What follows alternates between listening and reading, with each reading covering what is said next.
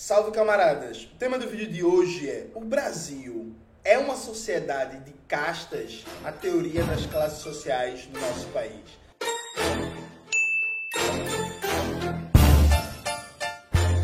Antes de começar propriamente o tema do vídeo do canal, quero muito agradecer a você que ajuda a manter e melhorar nosso canal a partir do Apoia-se. Seu apoio é fundamental para a gente continuar o nosso trabalho. Note, tem um vídeo do Leonel Brizola, que é de 1987 que é parte de um programa da Unicamp, de um, um programa de formação, de debates e tal, que você tinha entrevistas com grandes personalidades políticas da história brasileira que estavam vivas. Né? E aí tem uma entrevista do Brizola. O Brizola está lá na Unicamp em 1987. E é um vídeo dividido em duas partes. Gigantesco. Muito bom. Muito bom. Tipo assim, eles dão um tempo fideliando fideliano, né? Para Brizola. Para quem não sabe, o tempo fideliano é um tempo de discurso de Fidel Castro. Né? Fidel Castro gostava de falar 5, 6, 7 horas seguidas. E Brizola fala por quase 4 horas, assim, sem ser interrompido.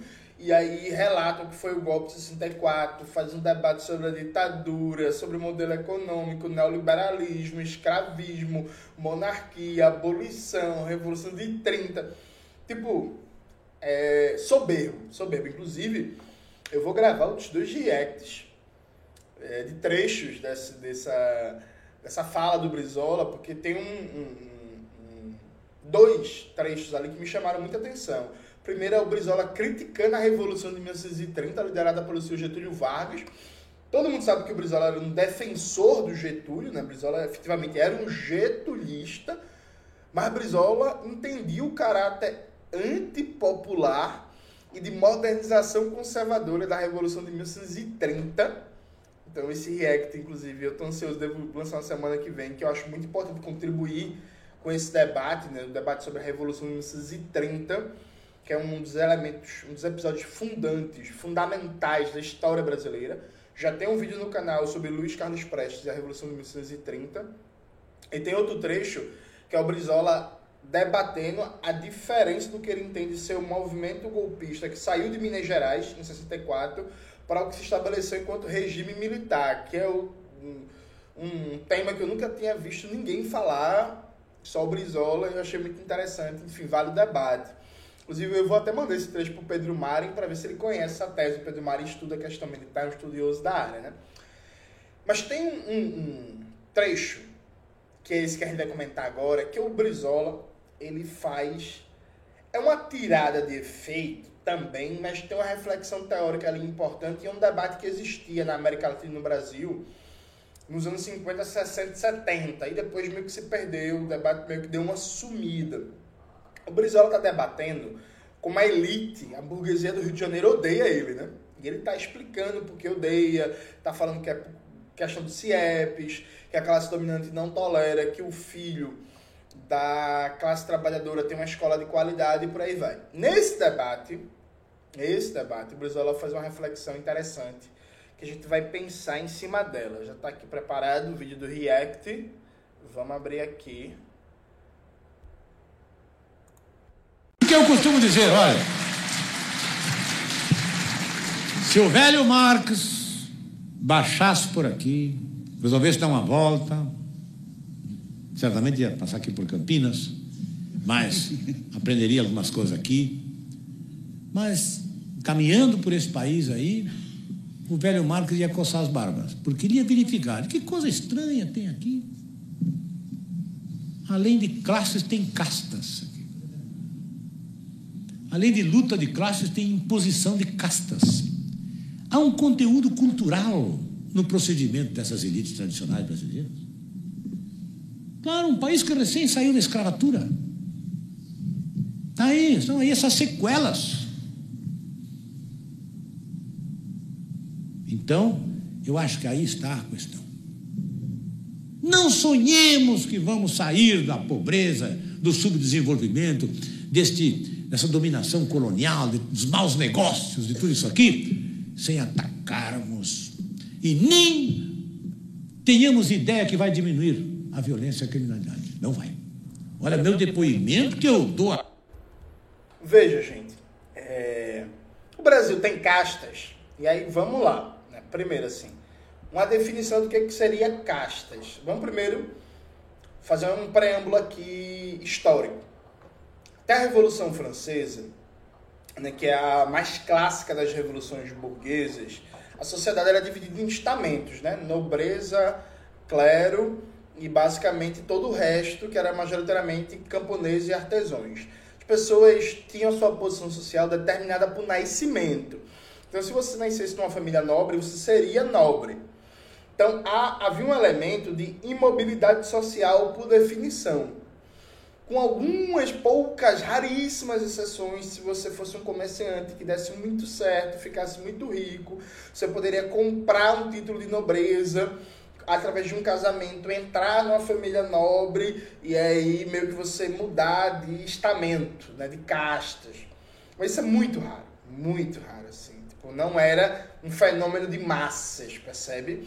De tal sorte que a Revolução Burguesa ela destruiu os estamentos, as castas e criou uma dinâmica social que teoricamente, teoricamente, num plano ideal, você nasce numa classe, mas nada impede, do ponto de vista jurídico e político, a mobilidade de classe de acordo com a sua história de vida.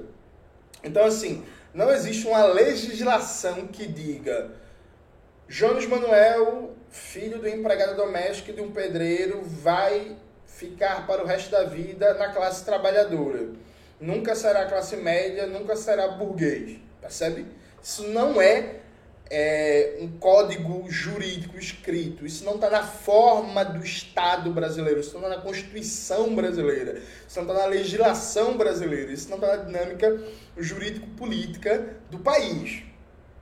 Então, formalmente, inclusive, é próprio do Estado burguês uma indiferença da sua condição sociológica no código jurídico. Então, assim, as leis se aplicam para todos os brasileiros. Isso no plano ideal, na teoria. Se aplicam para todos os brasileiros, não importa a sua classe.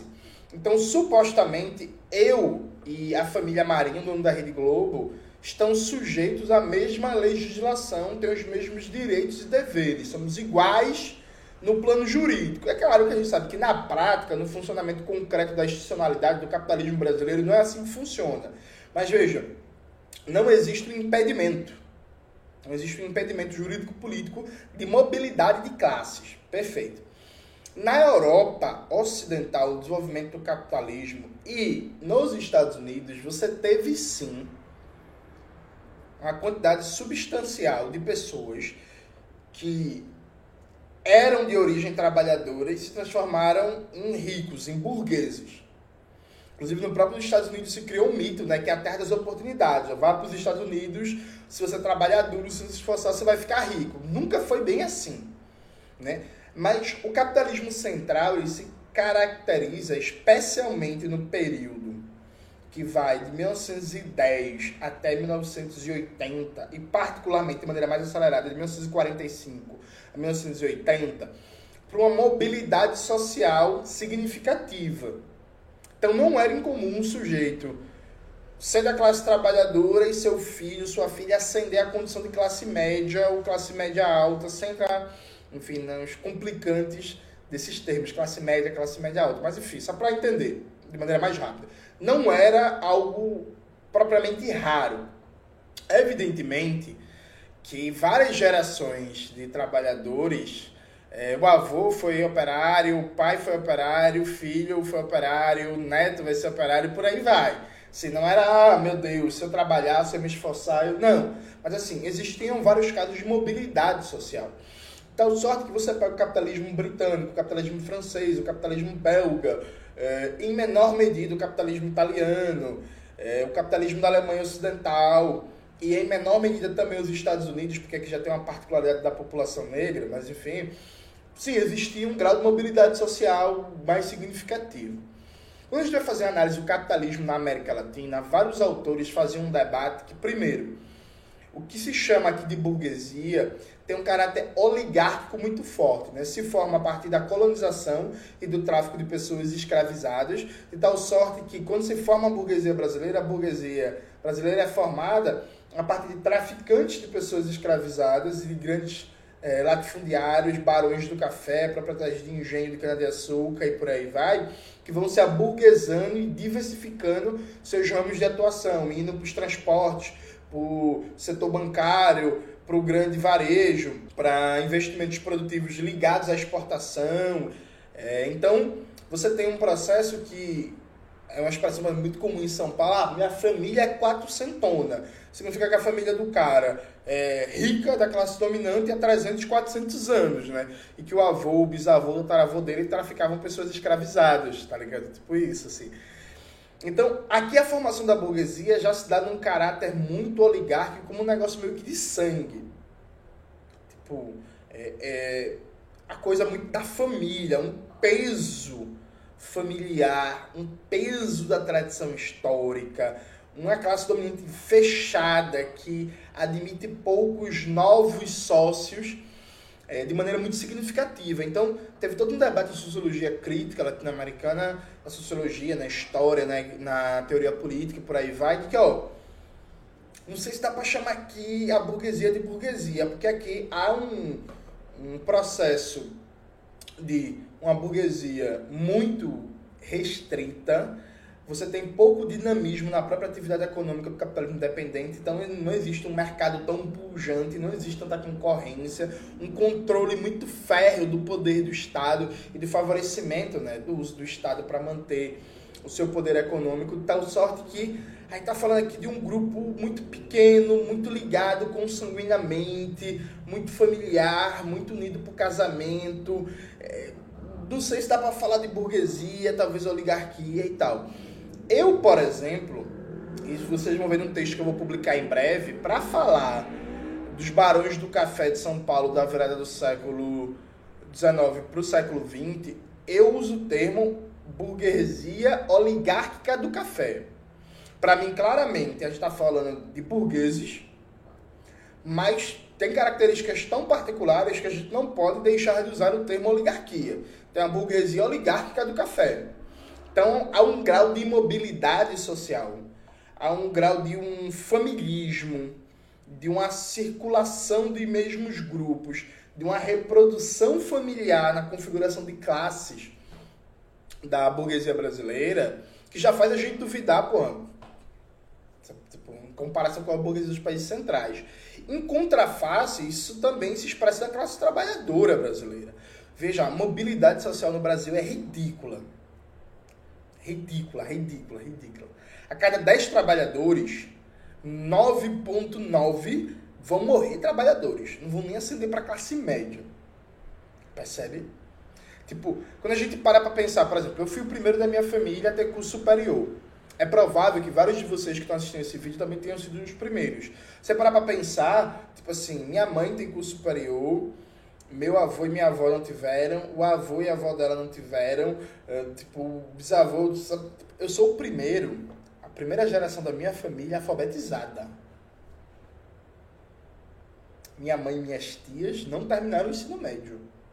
Sou a primeira geração da minha família alfabetizada.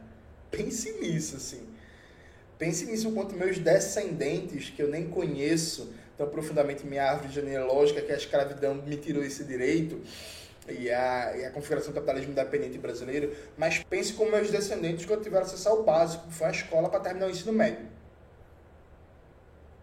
Sou o primeiro, primeiro da minha família a fazer curso superior. Aliás, eu sou o primeiro da minha família a já ter ganhado mais de três salários mínimos. Quando eu era professor concursado da Bahia, foi a primeira vez que eu ganhei mais de três salários mínimos. Tipo assim, eu fui o primeiro da minha família. Tipo assim, isso é o grau de mobilidade social brasileira. Quando a gente parar para analisar o século XX no Brasil, o maior expediente de mobilidade social é o trabalhador sair do campo, sair da zona rural, para tentar a vida nos grandes centros urbanos, principalmente Rio de Janeiro e São Paulo. Por isso que tem tanta imigração nordestina, por exemplo, é, nesses estados. E o exemplo clássico disso é o próprio Lula, né? Tipo, interior de Pernambuco, agreste pernambucano, Garanhuns, foi tentar vida em São Paulo para ver se conseguia uma condição de vida melhor a partir do emprego industrial. Esse foi o maior exemplo de mobilidade social no Brasil, durante boa parte do século XX. Então a gente está falando de uma configuração aqui de classes que, da classe média para a burguesia, você tem uma barreira gigantesca. Eu já falei isso, inclusive, em vídeos do canal sobre teoria das classes sociais, que, meu irmão, e, e o que é essa classe média? Meu irmão, assim, classe média não frequenta o mesmo lugar que a burguesia brasileira. Pode ter, a classe média pode ter essa ilusão, mas tipo assim, nem vê, nem vê, nem vê, nem vê, nem vê. Você tem uma barreira abissal aqui gigantesca. Não estuda nas mesmas escolas, não frequenta os mesmos lugares, não casa com as mesmas pessoas, não frequenta as mesmas universidades, sabe? Tipo, não circula, não, não orna, não casa. Tipo assim, você que ganha 15 mil reais por mês de renda, uh, sua filha não vai estudar na mesma escola que, sei lá, os filhos da família Marinho, da Rede Globo. Ou da família Trabuco, do Bradesco, ou da família Setuba, do Itaú. Vocês, os filhos não vão estar na mesma escola, vocês não vão para os mesmos espaços, não vão frequentar os mesmos restaurantes, os mesmos shows, os mesmos museus, as mesmas exposições de arte, tipo, nada, sabe? É isso. E da classe média para a classe trabalhadora, outro abismo gigantesco. E da classe trabalhadora para a burguesia, não preciso nem falar. E a configuração, a estrutura de classes no Brasil é determinada pela dimensão racial. Então aqui a barreira de classes se funde com a barreira de raça, de tal sorte que o grosso da população negra é população trabalhadora, com a pequena parcela de classe média negra, a classe média majoritariamente branca, com uma parcela pequena da classe média negra, e a burguesia é quase 100% branca. Então você tem, inclusive, quanto maior é a renda, a riqueza e a propriedade, menor é a chance de você encontrar alguém negro no Brasil, na estrutura de classes. Então veja, esse debate que acabou se perdendo é um debate, inclusive, é, na sociologia latino-americana que estava muito próximo do debate também sobre marginalidade, né, que era outro debate que. Tem até um livro clássico sobre marginalidade que eu li na graduação e achei maravilhoso, que faz um apanhado, inclusive, desse debate. Então veja, eu diria que não. A gente não tem castas no Brasil, mas, porém, contudo, todavia, a dinâmica de classes sociais no capitalismo dependente é muito diferente do que é a dinâmica dos países centrais do capitalismo.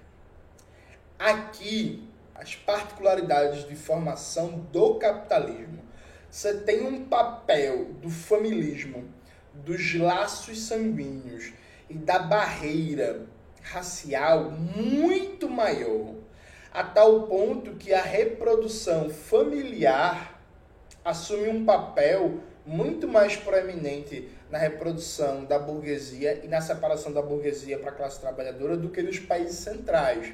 Porque vamos lembrar, aqui no Brasil a gente tem nessa né, barreira de classe a questão negra, mas, por exemplo, em outros países como Colômbia, Venezuela, Peru, Bolívia, a questão negra se combina com a questão indígena e você tem uma barreira racial ali também muito clara, Equador e por aí vai. Então, note, Castas, não. Porém, contudo, todavia, como disse Brizola, inclusive, um país recém-saído da escravidão. É muito doido você pensar isso, porque assim, meu bisavô era escravo. Então, assim, bisavô, avô, mãe, eu. Então, assim, três gerações atrás, meu descendente era escravo, tá ligado? E aí vamos lembrar, eu sou o primeiro da minha família a ter curso superior e a terminar o ensino médio. Tá ligado? Então, tipo assim, as duas gerações seguintes ao pós-abolição não eram mais escravizados, mas tiveram os mais básicos direitos negados, que é o acesso, por exemplo, à educação e, consequentemente, a sua possibilidade de mobilidade social quase que anulada, né? prática é isso, quase que anulado. Ou seja, configuração de classes do capitalismo independente tem um grau de mobilidade social, tem um grau de familismo, tem um grau de é, redução do papel do indivíduo, da sua reprodução de classes muito maior. Então, o, o, o Darcy Ribeiro, ele faz inclusive um debate. Veja, o Darcy Ribeiro, ele, claro, defendia que existe uma classe dirigente no país, uma elite que, enfim, exploradora, desumana, que não tinha preocupações nacionais, antipopular e por aí vai. Mas o Darcy Ribeiro, no livro Dilema Latino-Americano, ele recusa o termo burguesia. Ele fala assim, ó, a burguesia que Marx pensava e que Schumpeter pensava, ela existe na Alemanha, ela existe no Japão, ela existe nos Estados Unidos, ela existe na França, mas não existe no Brasil. Então, sim, existe uma classe dirigente no Brasil, mas não dá para chamar essa classe dirigente de burguesia. Ela é proprietária, estão no regime capitalista, só que as características dessa classe, ela não tem nada de empreendedora, ela não tem nada de competitiva, ela não tem nada de um interesse nacional, ela não Nada disso, nada disso configura a classe dominante brasileira. Por isso que por Darcy Ribeiro não dá para chamar de burguesia. Sim, é classe dominante, ela explora, ela oprime, tal, mas não é uma burguesia no sentido que o Marx analisa no Capital ou em outros escritos dele para falar, por exemplo, da burguesia é, britânica, ou francesa, ou alemã e por aí vai. Então acho importante a gente recuperar esse debate, né? Porque no Brasil se fala muito de combater as desigualdades, né? Essa, essa linguagem meio ascética que ninguém discorda, né? Tipo, ninguém é a favor, com exceção da extrema-direita fascista, de é, reduzir as desigualdades, tá ligado? Mas a questão central é o debate sobre a apropriação de renda e riqueza entre as classes. Fazer esse debate significa chamar atenção para a histórica imobilidade social de classes no Brasil, consequentemente, como, por exemplo, a propriedade nunca foi democratizada, como a propriedade da terra, como nunca aconteceu uma reforma agrária, assim como nunca foi democratizada a circulação do fundo público, né? Tipo, não existe até hoje no Brasil um processo político em que o uso do fundo público, do orçamento do Estado, tenha sido direcionado majoritariamente para, os, para o interesse da classe trabalhadora, ou majoritariamente ou numa proporção significativa a ponto de alterar a dinâmica de mobilidade eh, dos indivíduos entre as classes, e debates outros que podem ser feitos, como, por exemplo, controle de recursos naturais e por aí vai. Então, não, não é castas, mas, mas, mas, mas, mas. A estrutura de classe latino-americana é caracterizada por um grau de mobilismo impressionante. E é curioso que nos últimos anos se falou tanto de meritocracia numa estrutura de classes dessa, estrutura de classes em que vários dos seus membros se orgulham do título de família quatrocentona, se trouxe à baila o mito da meritocracia. É uma beleza, né? É maravilhoso. Eu vou inclusive recomendar para vocês dois livros da Cir Ribeiro, que eu acho que fazem um debate muito bom sobre isso, que é O Povo Brasileiro, né? o clássico, a maior obra de Darcy Ribeiro, tipo, um livro fantástico, maravilhoso, incrível. E esse livro, Dilema Latino-Americano, que eu já citei, estou inclusive lendo ele, falta bem pouco, poucas páginas para terminar, mas já posso recomendar. Estou no final, na última parte, o livro é ótimo, é maravilhoso. Serve muito. O primeiro livro, O Povo Brasileiro, como diz o próprio título, né? O Povo Brasileiro, para pensar a particularidade da estrutura de classes no Brasil. E aí tem uma coisa maravilhosa no Darcy, que quando ele vai fazer o debate da estrutura de classes, ele insere a questão racial como elemento central e o dilema latino-americano faz um debate mais amplo sobre a América Latina, embora o Darcy fale majoritariamente do Brasil, né? mas tem uma mirada mais ampla sobre o nosso continente como um todo.